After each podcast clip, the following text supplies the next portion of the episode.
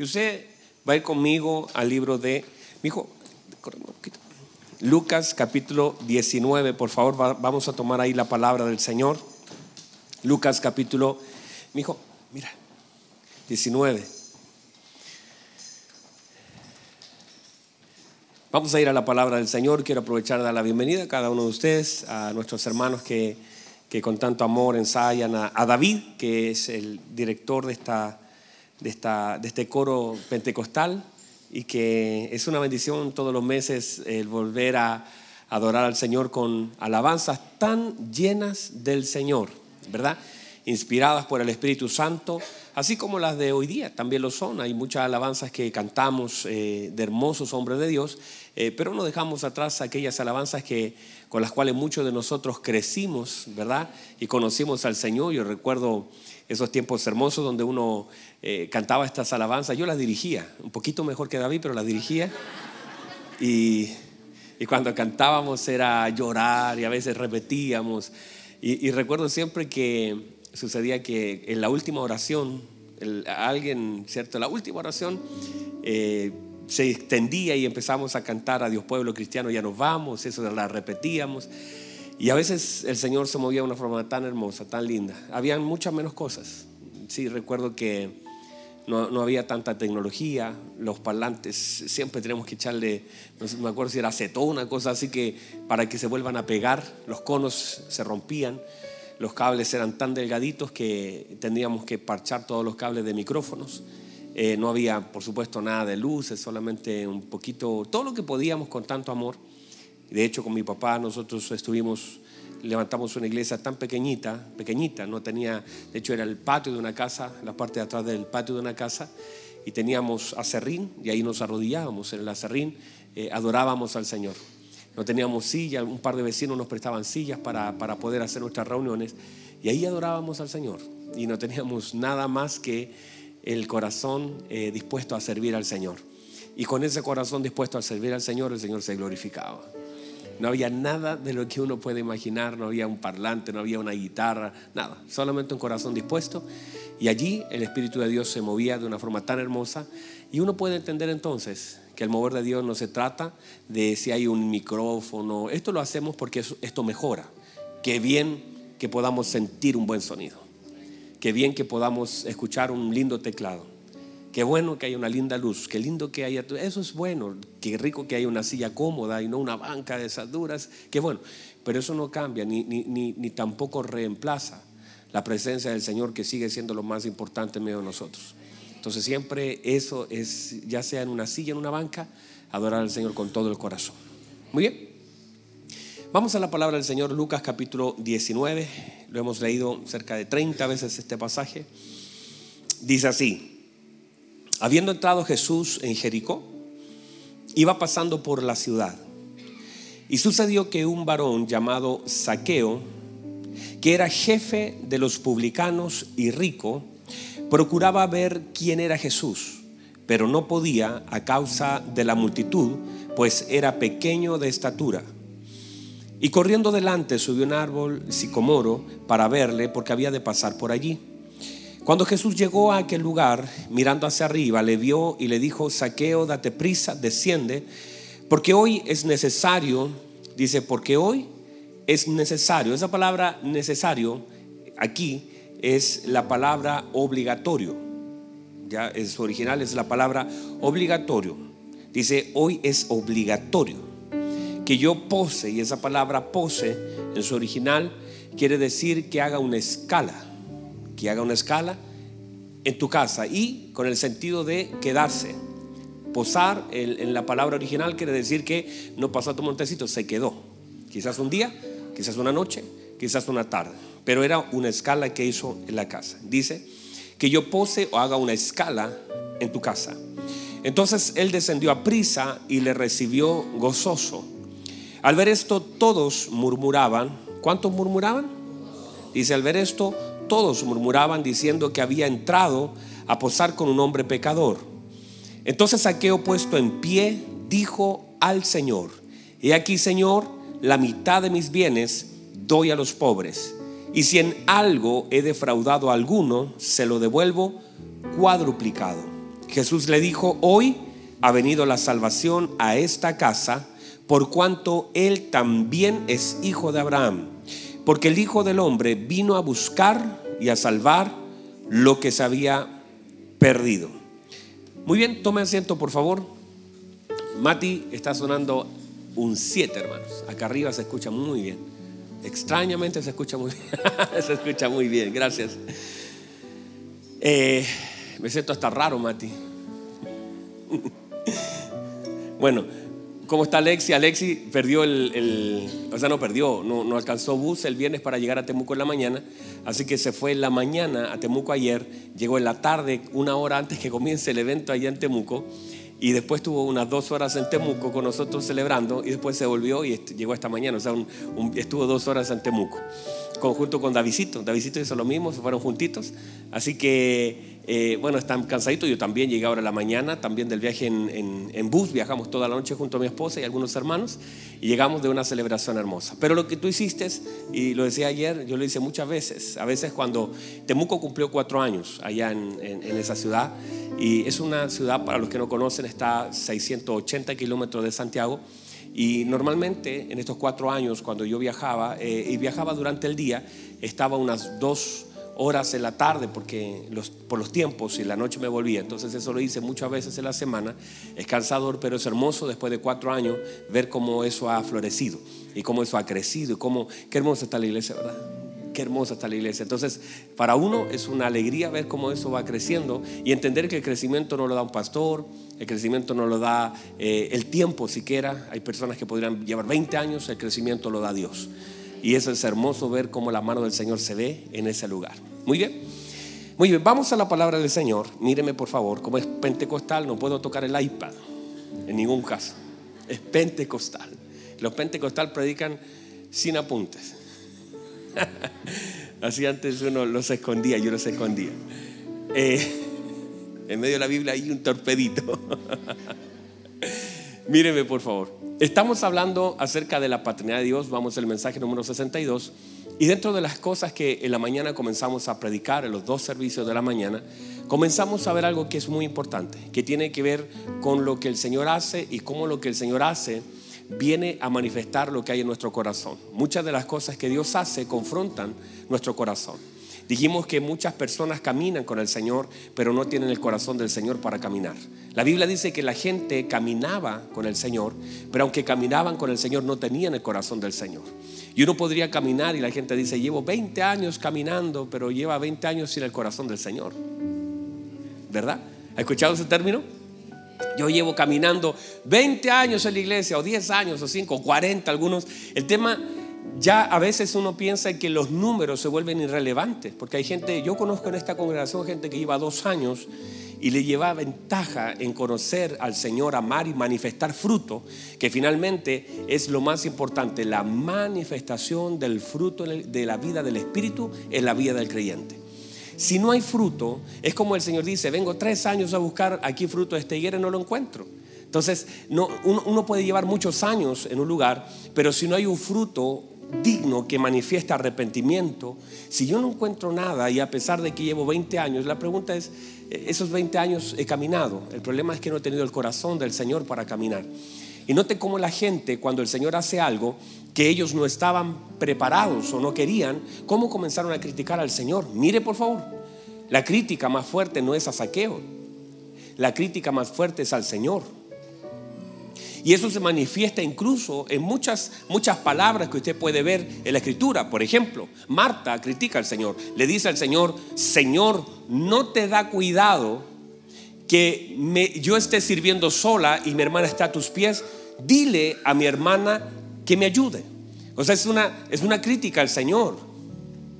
Entienda, por favor, que hay gente que comienza a caminar, pero no tiene el corazón del Señor para caminar. Y cuando el Señor hace algo que a ellos no les parece, comienzan a sacar lo malo que hay en el corazón. Y muchas de las cosas a las cuales nosotros somos expuestos solamente manifiestan lo que hay en nuestro corazón.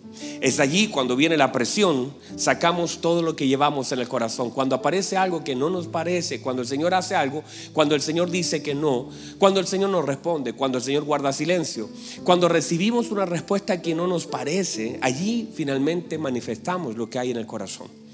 Y entonces estas personas, mire por favor, dicen, entró a posar, critican que haya posado con un hombre pecador, pero no critican que esté caminando con hombres pecadores. O sea, ellos se sienten, y note por favor, cuando un corazón está dañado, no puede mirar sus propios errores y comienza a mirar a la gente como mala. Pero ellos no son capaces de medir que ellos también son pecadores. Bueno, si usted es pentecostal, ¿cómo dicen los pentecostales? Amén. E, es el hecho de que cómo, cómo nosotros podemos criticar lo que el Señor está haciendo y juzgar porque entra a la casa, pero había caminado kilómetros con los mismos hombres que pareciera que no tuvieran pecado. Es allí donde uno, ve la manifestación de la inconsecuencia de las personas que se sienten mejores que otros. Puedes caminar conmigo, pero no puedes entrar a la casa de él. Y, Saqueo, que tiene muchas características, que es rico económicamente, pero pobre espiritualmente, pobre socialmente. Es rico, tiene mucho dinero, pero es pobre espiritualmente. Cómo él necesitaba del Señor, cómo no ven una oportunidad. Y aquí es donde nosotros comenzamos a detenernos en algunos puntos importantes de esta palabra. Porque una de las cosas importantes de ver en este pasaje tiene que ver con la murmuración. Diga conmigo murmurar. ¿Ubica esa palabra? La crítica, la murmuración, el hablar, cómo eso afecta. Mire por favor, la Biblia establece un principio, que lo que contamina al hombre no es lo que entra. Lo que contamina al hombre, o sea, cuando sale te contamina. Si lo sacas, en realidad te contaminas tú. Hay cosas que cuando las sacas de tu boca, te envenenas a ti mismo. Sin darte cuenta, lo que contamina al hombre es lo que sale. Contamina al que lo recibe y contamina al que lo saca. Y cuando nosotros nos permitimos ciertas licencias de soltar cosas, finalmente estamos contaminando nuestra vida. Note por favor, y aquí empezamos a entrar en un par de puntos importantes. Diga conmigo puertas. Diga conmigo llaves. Hay algunas, algunas llaves de entrada y otras llaves de salida. Y ahí quedamos en la mañana con ese puntito. Llave de entradas y llave de salida. Hay algunas, ustedes están muy callados. Están escuchando, me dicen hermana. Gracias, hermana. Está bien, sigan escuchando. Hay algunas cosas que son llaves para entrar a algo y hay otras llaves que solamente sirven para cerrar algo. Note que hay cosas que Dios nos quiere dar y que Dios nos ha prometido, pero muchas veces nuestra conducta, nuestras actitudes, nuestra manera cierra a las cosas que Dios quiere dar. Hay cosas que Dios hace por medio de la transformación y hay otras cosas que Dios hace por medio de la decisión. Hay cosas, no puedes esperar que Dios transforme cosas que Dios está esperando obediencia en ellas. Hay cosas que Dios va a hacer por causa de la transformación en nuestra vida y hay otras cosas que Dios va a hacer por medio de la determinación del hombre. Hay cosas que Dios va a hacer por medio de una transformación y una vida transformada está equipada y preparada para tomar decisiones, para ser determinado y para ser obediente. Entonces una vida que ha sido transformada por el Señor ya tiene lo necesario para obedecer la palabra de Dios. Dígame amén a eso. O sea, una vida transformada está ya con la obra del Espíritu Santo que tiene la posibilidad y tiene la oportunidad de poder obedecer la palabra de Dios y determinar su vida y a través de esa determinación muchas cosas han de suceder. Entonces muchas de las cosas que pueden suceder en mi vida tienen que ver también con las determinaciones que voy a asumir en esta nueva vida en Cristo. Daniel dijo, él determinó, mire lo que dice la Biblia, él determinó no contaminarse con la comida del rey.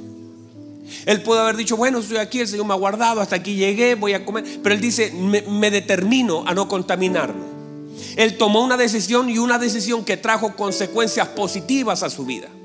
Decisión que luego fue evidencia delante de la gente porque una vida transformada por Cristo y determinada en Él tendrá consecuencias evidentes delante de la gente. La gente verá que lo que has hecho tiene un respaldo de Dios porque estás pensando en Él y no en ti. Estás pensando en cómo lo agrado a Él más allá de buscar mi propio beneficio. es una determinación y muchas cosas que nosotros estamos esperando que sean transformadas, Dios está esperando que sean determinadas. Muchas cosas que uno dice, ah, no, yo estoy esperando que Dios las haga, Dios de arriba dice, yo estoy esperando que usted las haga. Y hay muchas cosas que por eso uno debe revisar. Hay cosas que son por transformación, otras cosas son por decisión, otras cosas son por determinación, otras cosas son por obediencia. Y uno debe determinar en la vida qué cosa es. Este asunto de determinación es tan importante determinar las cosas. Uno pierde las oportunidades en el tiempo que Dios abre por no estar atento a las cosas que Dios está haciendo delante de tus ojos. Y no tenemos a veces la oportunidad, no tenemos el discernimiento de conocer los tiempos y perdemos la oportunidad de Dios en el tiempo de Dios. Y Dios en el tiempo ha dejado señales porque la manera de cómo reconocer los tiempos tiene que ver con las señales de Dios en medio de los tiempos. Todo tiempo, todo nuevo tiempo emite nuevas señales. Míreme, todo nuevo tiempo emite nuevas señales. Vamos a entrar en los próximos meses a una estación llamada primavera. Y usted podría no conocer el calendario, ni saber, ni tener un calendario, pero habrán señales evidentes de que estamos entrando en un nuevo tiempo, porque usted saldrá de su casa y verá un pajarito cantar, verá una flor nacer, verá eh, eh, la flor que están creciendo, árboles que están emanando, el clima está cambiando, y esa es una señal de un nuevo tiempo, de una nueva temporada, porque cada nueva temporada emite evidencia de la nueva temporada. Hay señales en los nuevos tiempos. Y a veces nosotros perdemos la oportunidad en el tiempo que Dios está abriendo para nosotros. Usted dice, tiempo y oportunidad a todos acontecen. O sea, la oportunidad de Dios está en el tiempo señalado, pero a veces por no darnos cuenta de los tiempos que vivimos, perdemos la oportunidad en Él. No sé si me entienden. O está muy enredado. O sea, pero por eso es tan importante. Mira, el Señor llora sobre Jerusalén y dice, Jerusalén, Jerusalén, no conociste el tiempo de tu visitación. La gente estaba tirando su manto, la gente estaba aplaudiendo, Osana, decían, Osana, bendito el que viene en el nombre del Señor. Estaban cantando, estaban haciendo, pero no estaban determinando los tiempos. Y el Señor pasa de largo a su alabanza, a su adoración. Habían cortado palmeras, las tiraban, habían tirado sus mantos. Pero el Señor dice, ustedes están haciendo eso, pero no están determinando el tiempo. Hay cosas que yo puedo hacer y no quiere decir que haya entendido el tiempo que estoy viviendo. El Señor dijo, yo los quería, en este tiempo los quería juntar como la gallina junta sus polluelos debajo de su sala, pero no quisiste. Y es el lamento, es la segunda vez que se ve a nuestro Señor Jesucristo llorar y llorar porque la gente no pudo determinar el tiempo. Y dijo, ay, Jerusalén vendrán días cuando llevarán a tus mujeres cautivas, vendrán días donde vendrá la mano y te aplastará, vendrán días de lloro, de lamento por no conocer el tiempo de tu visitación. Y es tan importante estar con nuestros ojos tan abiertos a los tiempos de Dios sobre nuestra vida, porque el Señor dice, hay tiempo de reír y hay tiempo de llorar, hay tiempo de sembrar, hay tiempo de recoger, hay tiempo hay tiempo para todo, incluso hay tiempo para hablar y hay tiempo para callar. Hay tiempo para todo, dice la palabra del Señor, y Dios en ese tiempo te abre una oportunidad. Y si no la conoces, pierdes la oportunidad en el tiempo que Dios te abre. Y todo eso tiene que ver con las cosas que Dios delante de nosotros y a veces por estar durmiendo no nos damos cuenta. El tiempo de la canción ha llegado, dice cantares. Si es el tiempo de la canción, es el tiempo de amores. Si es el tiempo de amores, es el tiempo de producir. Y cuando tú pierdes, cuando no te das cuenta del tiempo que está viviendo, todo tiene en, el mundo. Míreme, míreme. En el mundo todo Dios lo creó con ciclos. El ciclo de la mujer, el ciclo del tiempo. Por eso aquellos que, siembran no pueden sembrar en cualquier tiempo. Ellos saben, hay tiempo de, sembrar eh, fresas, sembrar. Hay tiempo donde no se puede sembrar porque pierde la semilla. Y todo el Señor lo hizo con ciclos y tiempos. Todo tiene ciclo y tiempo. Hasta la música tiene ciclos y tiempos. Y en esos ciclos y tiempos hay, hay hasta silencios. Hay. ¿Tiene silencio la música? ¿Y es también parte de la música? Es por eso. Porque hasta la música tiene silencio y Dios también en su tiempo guarda silencio. y aún así es un sonido de Dios. Estamos acá. Entonces, hay algunas puertas que son de entradas y, entender que para eso requiere cierta, hay códigos. Mire que todo en la escritura tiene códigos. Y esos códigos tienen que ver con llaves que de alguna forma tienen que ver con cómo yo puedo entender, cómo puedo abrir y cómo puedo cerrar. Comenzamos hablando también en la mañana sobre un tema importante que está en este sentido en 1 Corintios capítulo 10. Mire lo que dice la escritura, voy a parafrasear algunas cosas allí. La Biblia dice, y estas, hablando del pueblo de Israel, que tenía promesa. ¿Qué tenía? Tenía promesa, mire, tenía presencia, tenía promesa, tenía presencia, tenía evidencia, tenía manifestación, tenía dirección. Pero no entró. Lo tenía todo, pero no pudo entrar. ¿Por qué no pudo entrar? Porque usaron las llaves equivocadas. Y cuando tú ocupas las llaves equivocadas, tú puedes ver lo mismo, pero en tu corazón se gesta. Lo que ves pasa por el filtro de tu corazón y sale por tu boca. Lo que vieron aquellos hombres, diez espías vieron gigantes, se enfocaron en los gigantes, otros se enfocaron en las uvas. Unos se enfocaron en los gigantes, otros en las uvas. Y lo que ellos dijeron manifestó dos por cuanto la Biblia dice, en ellos había un espíritu diferente, pudieron entrar en la tierra.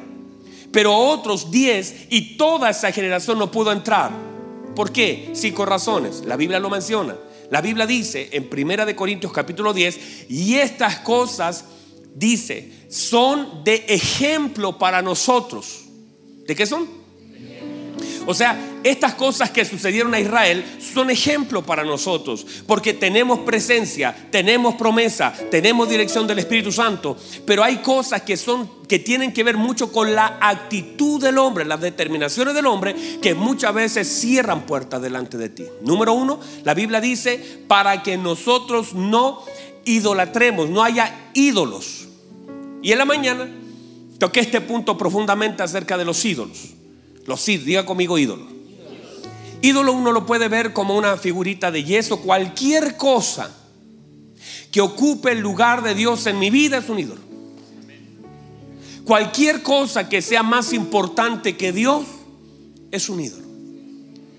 Y eso se nota por qué? Por el tiempo que le doy, por el trato que le doy, por los pensamientos que siembro en él. Hay gente que no se da cuenta y el ídolo es su trabajo, su empresa, está allí, no puede salir. Maneja, un ídolo maneja emociones. La empresa te dice, te fue bien y tú andas feliz, te fue mal y andas triste. A veces tu relación se transforma en un ídolo. Si la señora te dice, te amo, y tú andas, uh, me dijo, me ama. Pero si te dice, no, no sé, lo tengo que pensar, te vienes abajo. Porque eso está ocupando un lugar más importante, porque Dios te ha dicho toda la vida que te ama con un amor eterno. Y tú no andas todo el día así apagado. Quiere decir que hay alguien que está usurpando un lugar que solamente debe tener Dios. No, usted no me están ayudando. Usted ayúdeme, por último, usted ayúdeme. Ídolo es un algo o alguien que ocupa un lugar que solamente debe tener Dios. Otra vez, ídolo, no es un monito de ya no estamos peleando con monito de yeso, ni madera, ni, un crucifijo, no, no estamos peleando con eso.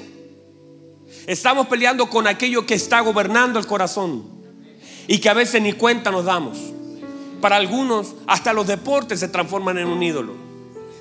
Y a veces sin darnos cuenta, en la iglesia, hasta nuestros quehaceres se transforman en un ídolo.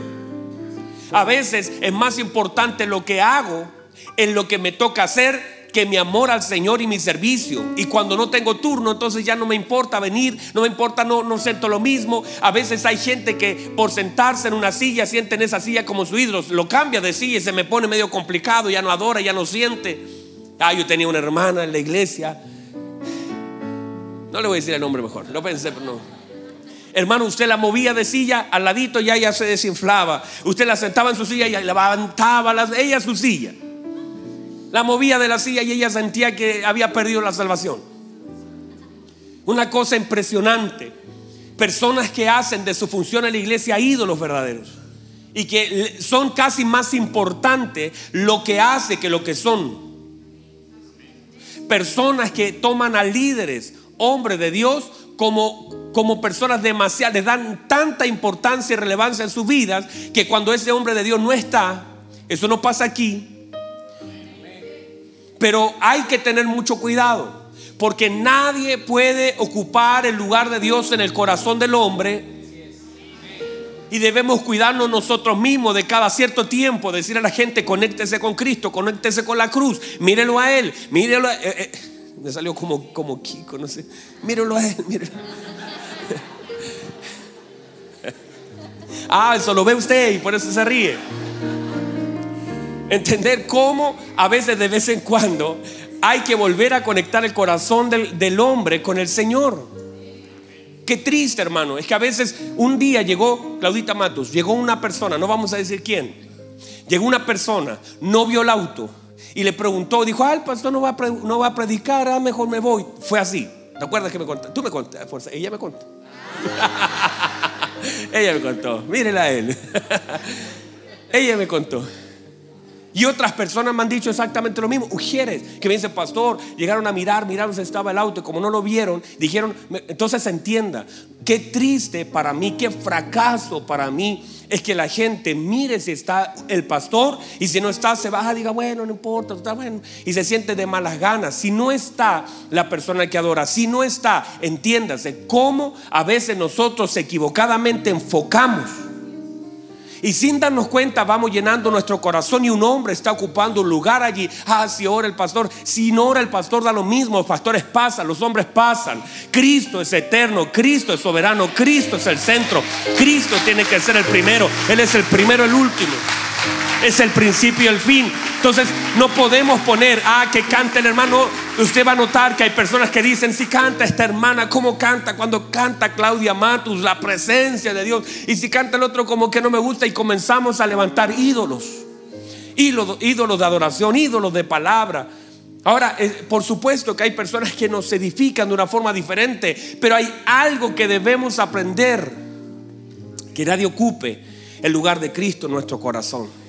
Y a veces levantamos personas, a veces nuestra, nuestro matrimonio, a veces nuestros hijos, ¡ay, santo Dios! A veces nuestros hijos se transforman en verdaderos ídolos. Todo para ellos, todo en ellos. Hay que darle menos no. Yo le doy todo a mis hijos. Pero ellos no son los ídolos de mi corazón. Ellos son temporales sobre mi vida. Yo soy una asignación de Dios para ellos. Ellos también son una asignación de Dios para mí. Los amo con todo mi corazón. Pero ni yo les seré eterno, ni ellos me serán eternos. Debo hacer que ellos se conecten con el Señor y que ellos sepan que la provisión está en Dios y que el amor jamás lo voy a poder entregar completamente yo. Y que yo les voy a fallar y que yo soy un hombre. Y ellos también. Yo sé que ellos han de fallar. Por eso no puedo tenerlos como un ídolo en mi corazón. Hay gente que cuando su hijo cae, cuando su hijo ya no está cuando su hijo se fue, su vida se termina. Conocí una mujer que perdió a su hijo, es triste, claro que sí. Porque yo mismo la traté de consolar tantas veces. Sé que debe ser lo más terrible para una persona perder a un hijo.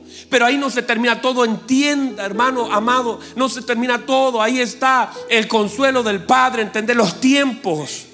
Hay personas que cuando se le muere el papito, la mamita, se le muere su hermano, se vienen abajo, ya no hay nada que hacer, pero todavía la vida sigue porque cada uno de nosotros tenemos medidas de tiempo y entender que lo más importante es que mi medida no termina hasta que Cristo venga por mí. Y si algo en el camino es quitado, tienes que saber que Cristo permanece como el centro de tu corazón, que Cristo todavía está ahí, aunque la gente se va, la gente es temporal, pero Cristo es eterno. Nada puede ocupar el lugar de En nuestra vida. Entienda que a veces hay procesos difíciles, es verdad. Hay momentos que uno no sabe qué hacer, es verdad. Yo como pastor me ha tocado consolar a cientos de personas en pérdidas terribles de esposos, de hijos, de padres. Personas que quedan solas en el mundo, que no tienen a quien abrazar. Personas que lo han perdido todo. Una vez un muchacho de la iglesia perdió en un paseo de iglesia su mamá se ahogó con su, con su hermanita. Y su padre se había ido lejos, estaba solo en un orfanato. Pero desde allí el Señor manifestó su amor, manifestó su gloria. Y un muchachito de 10 años comenzó a crecer en amor y el Señor no lo abandonó. Y él pudo conocer el amor de Cristo a través de aquellas cosas que le faltaban. Pero Dios no le faltó, Dios no lo dejó, Dios lo levantó con poder. Conocí el caso de un muchacho que lo dejaron en una cajita de cartón con su hermano a la afuera de una casa. Eran bebés, solamente tenían 8 o 9 meses. Pero el Señor tuvo misericordia misericordia lo levantó. Hoy día recorre el mundo adorando al Señor por todo lugar. Porque la gente te puede abandonar. La gente se puede ir de nuestro lado. Hay pérdidas en el camino, pero Dios es nuestro premio supremo. Nada puede ocupar el lugar de Cristo nuestro corazón. No hay ídolos para un hijo de Dios. Lo único más grande es Cristo. Y si algo faltara, el Señor puede suplir conforme a sus riquezas en gloria.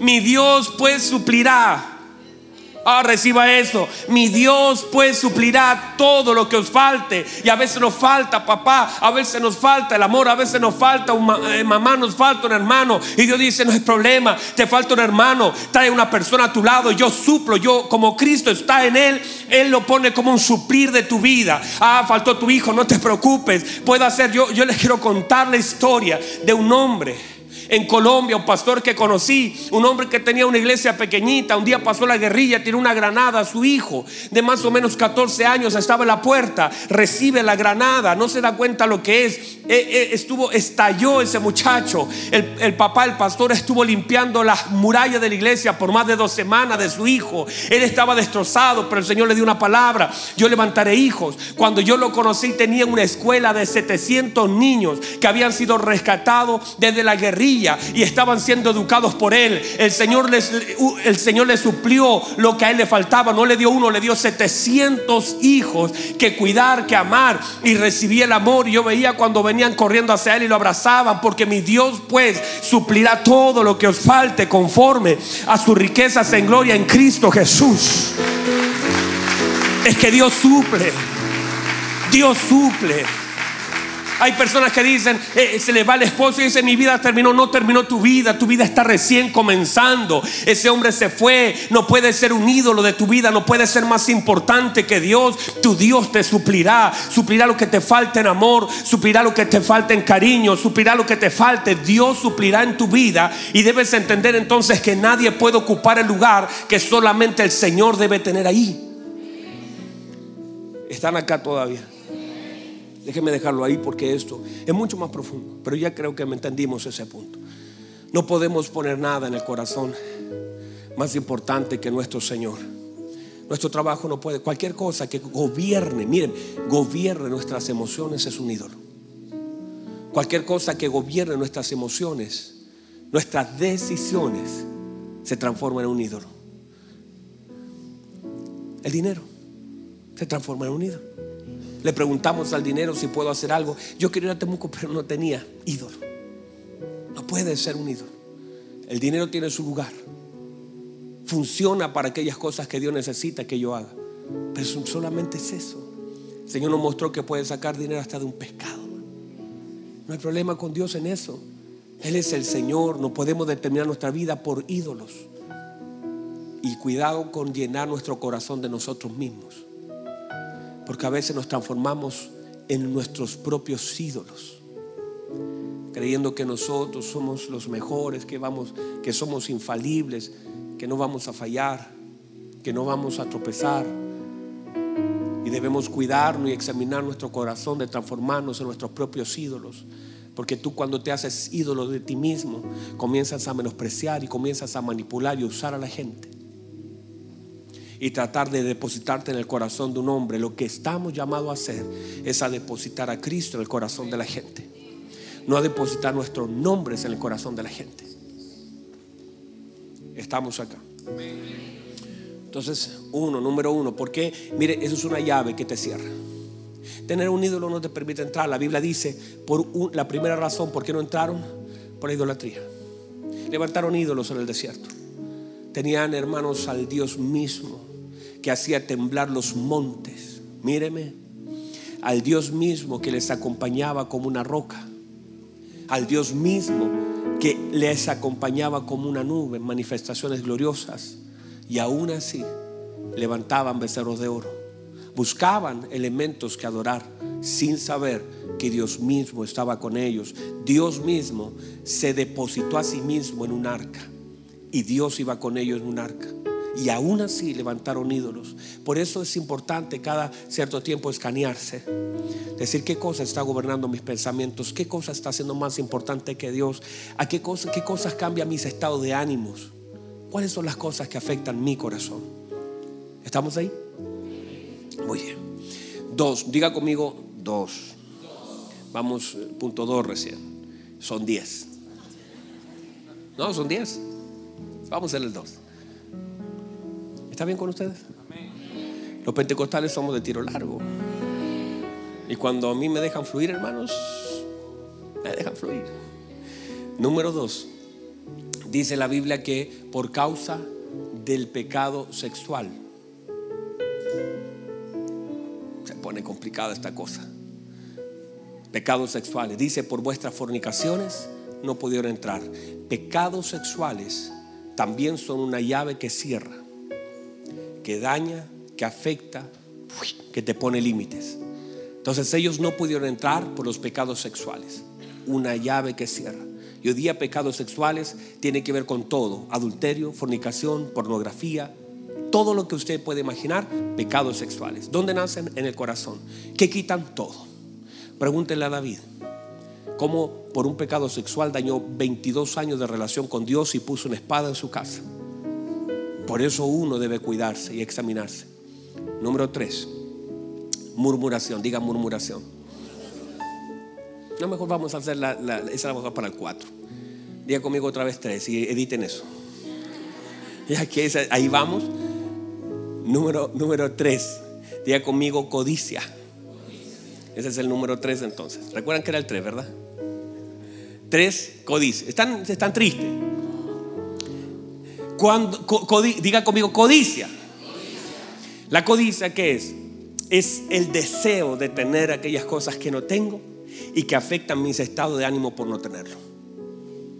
¿Está mal el querer un poquito más? No, para nada. Todos queremos de pronto ir que ver una casita más grande, tener un zapato más lindo, tener un micrófono mejor, tener. Todos queremos algo así. El problema es que cuando orientamos y no estamos contentos y no agradecemos lo que tenemos, entramos en codicia la mañana solté un principio fuerte y potente que decía, cuando nuestras peticiones duran más que nuestra gratitud, estamos en problemas del corazón. Cuando, ¿Cómo manifestamos codicia? Cuando solamente pedimos y no agradecemos. Cuando lo que pedimos se vuelve más extenso de lo que agradecemos. Quiere decir que hay un problema allí, porque usted debería, como dice el apóstol Pablo, estar contento con todo lo que Dios le ha dado. Mira lo que dice el apóstol Pablo. ¿Tienes abrigo? ¿Tienes comida? Esté contento. Esté agradecido. Teniendo comida, y abrigo, esté contento. Esa es la base. No, he visto justo desamparado, ni descendencia mendigando pan. ¿Tiene pan? Esté contento. El problema es que cuando nuestro corazón, y ahí está también el problema de ¿Lo digo o no lo digo? ¿Lo digo? El problema de cuando se predica excesivamente en relación a la economía. Cuando los mensajes están orientados a que solamente usted tenga más. Y a veces, y cuando uno revisa los mensajes de la cruz, tienen que ver más con renuncia que con lo que voy a recibir. Que muchas de las cosas tienen que ver con lo que suelto más que con lo que recibo y que nuestro corazón debe estar orientado. Eh, pastor, quiere decir que Dios no, nos va a dar. Sí, ya nos dio. Ya lo tenemos todo en Cristo.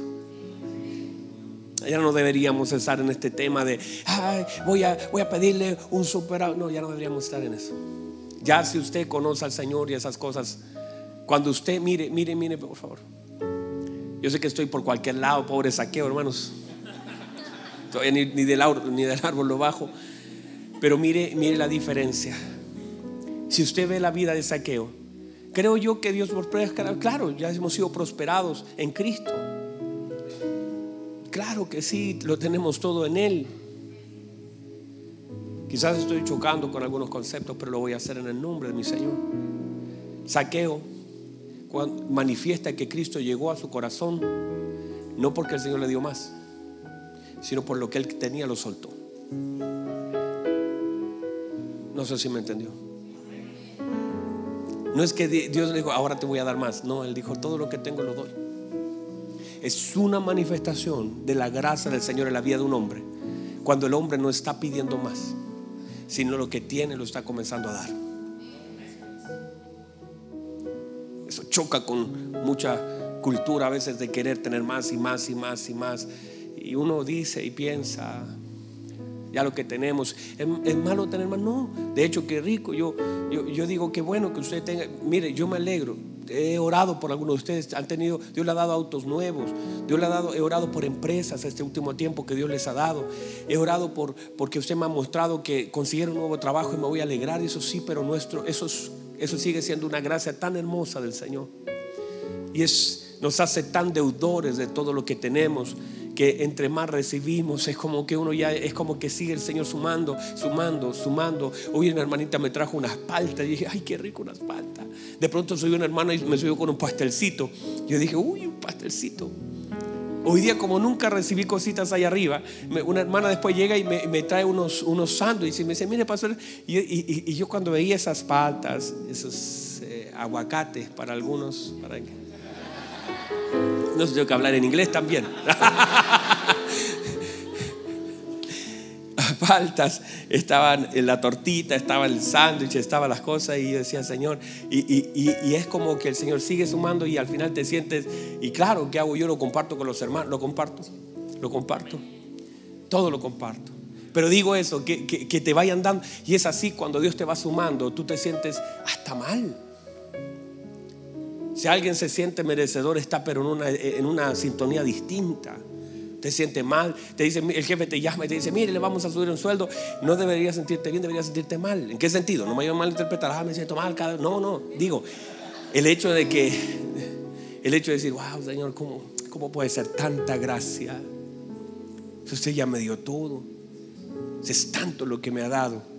Y aún así me sigue sumando me sigue dando, me suma gente, me da esto hermoso, me abre una puerta. César el otro día le aprobaron su, examen, fue excelente, me alegraba con eso. Claro que nos alegramos con los triunfos de los hermanos, pero digo, nuestro corazón no debe estar en eso. cuando eh, mi hermano allá te presa, ¿cómo, cómo se llama? Para promocionar. cuando sube sus fotos y dice, gané nuevo proyecto, ¿cómo uno no se va a alegrar? Pero cada vez que alguien dice que sí, le está diciendo un montón que no, y te toma a ti, tú dices gracias. Gracias, Señor. Usted conoce mis necesidades. Usted sabe quién soy. Usted sabe. ¿Cómo nos vamos a alegrar? Claro que sí. Pero cuando nuestras peticiones delante de Dios superan la gratitud, hay que examinar el corazón. Porque usted debería estar agradecido agradecido, Señor, gracias. Mire, este trabajo no es lo mejor que te, pero es mi trabajo y yo siento que aquí usted quiere que yo esté y quiero agradecerle por lo que usted me da. Señor, gracias por este autito. No anda muy bien, pero es el auto que usted me dio. Muchas gracias, Señor. Que tal vez usted permita un día cambiarlo y lo voy a agradecer. Pero agradecer la gratitud. Míreme, eh, estoy hablando de la avaricia, pero justamente la gratitud es una llave de, de abrir. La avaricia es una llave de cerrar. Cuando usted quiere más y quiere más y no se conforma y está siempre mirando lo que no tiene y está sufriendo por lo que el otro tiene y, quiere tener lo que el otro tiene y genera envidia, generan cosas en el corazón. Y Dios nos agrada de eso. Dios espera escuchar muchas gracias, Señor. Estoy tan contento por lo que usted me ha sumado. Muchas gracias por Santo Dios, por lo que usted me ha dado. Se me acaba de agotar mi tiempo en el punto número 3. Muchas gracias, Señor, por lo que usted me ha dado, me ha sumado. Y el Señor, usted no, le pasa que cuando su hijo le da gracias, es gracias, papá. Muchas gracias. No tienes que hacerlo, pero muchas gracias. Usted siente que hasta deseo de darle más. ¿No le pasa? Que de pronto dice, gracias, papá. Y usted le da más. Usted le da más. Y usted le da más. Y usted le da más. Porque usted sabe que su hijo no se acerca. Eh, delante, un ratito atrás yo llegué, llegué a la casa, quería grabar, no alcancé a grabar.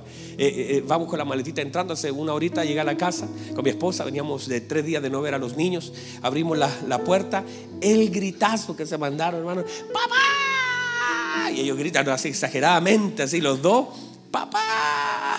Gritaron tan fuerte, ellos no nos preguntaron qué le trajimos. Ellos no nos abrazan esperando recibir algo de nosotros. Y nos abraza porque nos extrañan. Qué hermoso es sentirse extrañado por los hijos. Ellos nos dijeron, ay, ¿qué me trajiste del viaje? No, nos abrazaron y como koalas. Se nos subieron uno a cada uno y ahí, ahí abrazados y hasta adentro, como koalitas. Nos sentamos y abrazando, agachando, papá. Ellos nos preguntaron si le traíamos algo, porque no está en su corazón el amarnos por las cosas que nosotros le damos. Es más, no le faltó nada estos días. Tenían comida, tenían su tele, tenían sus juegos. Lo que hacía falta era papá y mamá. Y qué hermoso es sentir que tú no vienes acá a ver qué te da el Señor, a ver cuánto te suma. No, no. Vienes acá a decirle, Señor, yo, quería este tiempo para adorarle, para decirle que le amo, para decirle gracias. Usted es tan lindo, tan hermoso. No, hoy no vengo a pedirle nada. Vengo a agradecerle. No hay nada en mi corazón no tengo necesidad de nada, lo tengo todo en usted. Y usted sabe, usted sabe cuánta cuenta, cuánta plata hay en la cuenta, usted sabe la cuenta que dio. Usted sabe todo. No, no vengo a hablar de eso, Señor, usted es mi Padre. Vengo a decirle que le amo, vengo a darle gracias, porque Dios me da una oportunidad de agradecerle en medio de mis hermanos. Y vengo con mis hermanos a adorarle, Señor, porque hay una promesa que dice que cuando los hermanos están juntos y en armonía, allí usted envía bendición y ahí también envía vida eterna. Y yo he venido a buscar esa bendición tan linda y a través de eso honrarle, Señor, porque usted es tan bueno. Ay, yo creo, que el Señor cuando recibe esa adoración dice, ellos no vienen a buscar nada, pero se los voy a dar todo. Voy a darle todo. Entonces, ¿cómo, cómo el Señor tiene que comenzar a trabajar el corazón del hombre? Cómo cuando se manifiesta la presencia del Señor en la vida de saqueo, en realidad lo que él hace es comenzar a soltar es comenzar a dar. No está restringido. Póngase en pie, por favor.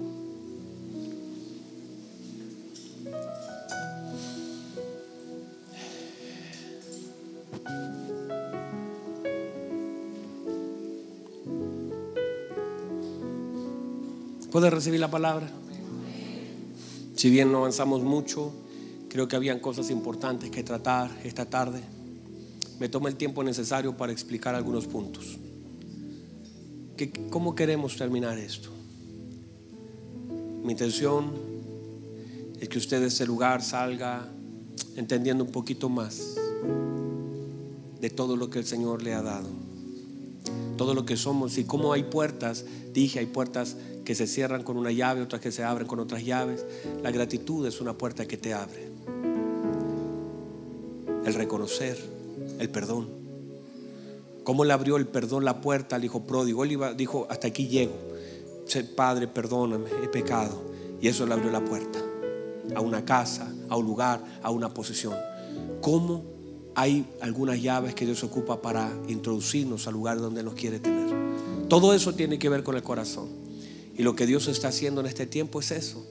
Es que nuestro corazón se ha tratado. Crea en mí, oh Dios, un corazón nuevo problema es el corazón. Y en este día, esta tarde tan hermosa, tan llena del Señor, que cantábamos y cerramos antes de entrar a la palabra, mora en mi vida. Eso es. Que la iglesia, que en este lugar la iglesia ame al Señor sinceramente. No, no, tengo acceso a otros lugares. Digo esta iglesia, esperamos que toda iglesia ame al Señor profundamente. Pero usted conozca al Señor. Usted está en esta casa, ha sido sembrado en este lugar Ama al Señor con todo su corazón. Sirva al Señor en verdad. Honra al Señor con su vida. Que el Padre se sienta agradado al oírle. Cántele al Señor al cerrar sus ojos, levantar sus manos, exprese su gratitud. Ah, ore por las noches, sienta, diga Señor, extraño su presencia.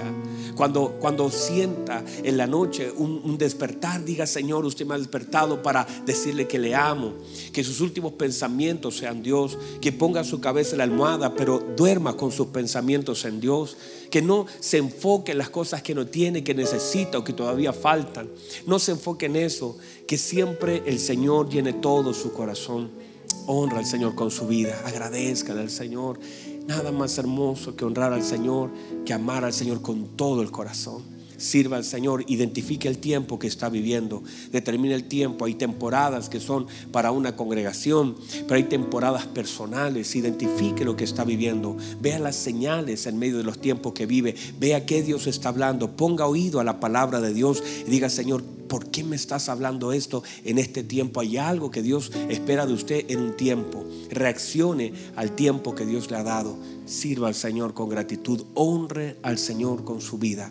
Ame al Señor con todo su corazón, sírvale con alegría, bendiga el nombre del Señor, haga de los años que Dios le dé los mejores años de su vida.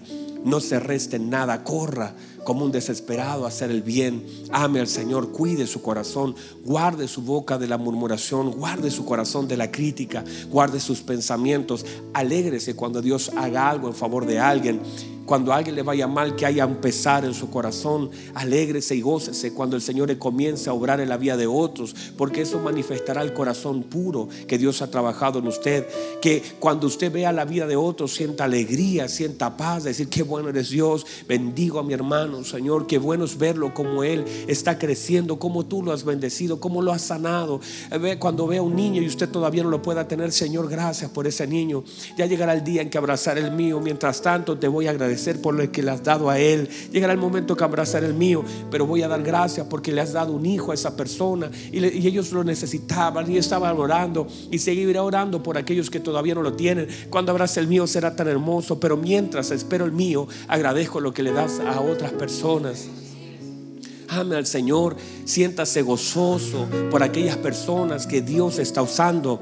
Y si está todavía usted ahí en la plaza con sus herramientas esperando ser contratado, tranquilo, ese momento va a llegar.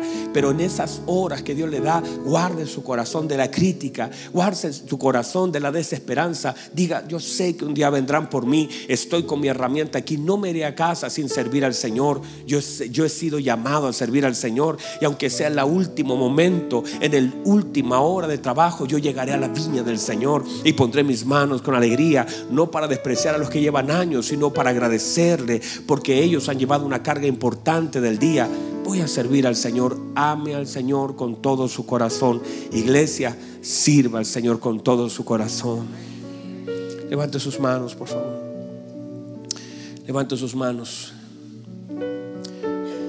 Dele gracias al Señor. Su gratitud debe ser más grande que su petición. Agradezca al Señor. Que salgan palabras de gratitud. Que salgan palabras de honra. Que cuando el Señor extienda su oído hacia esta casa, escuche tantas palabras de gratitud, tantas palabras de honra, tantas palabras de reconocimiento.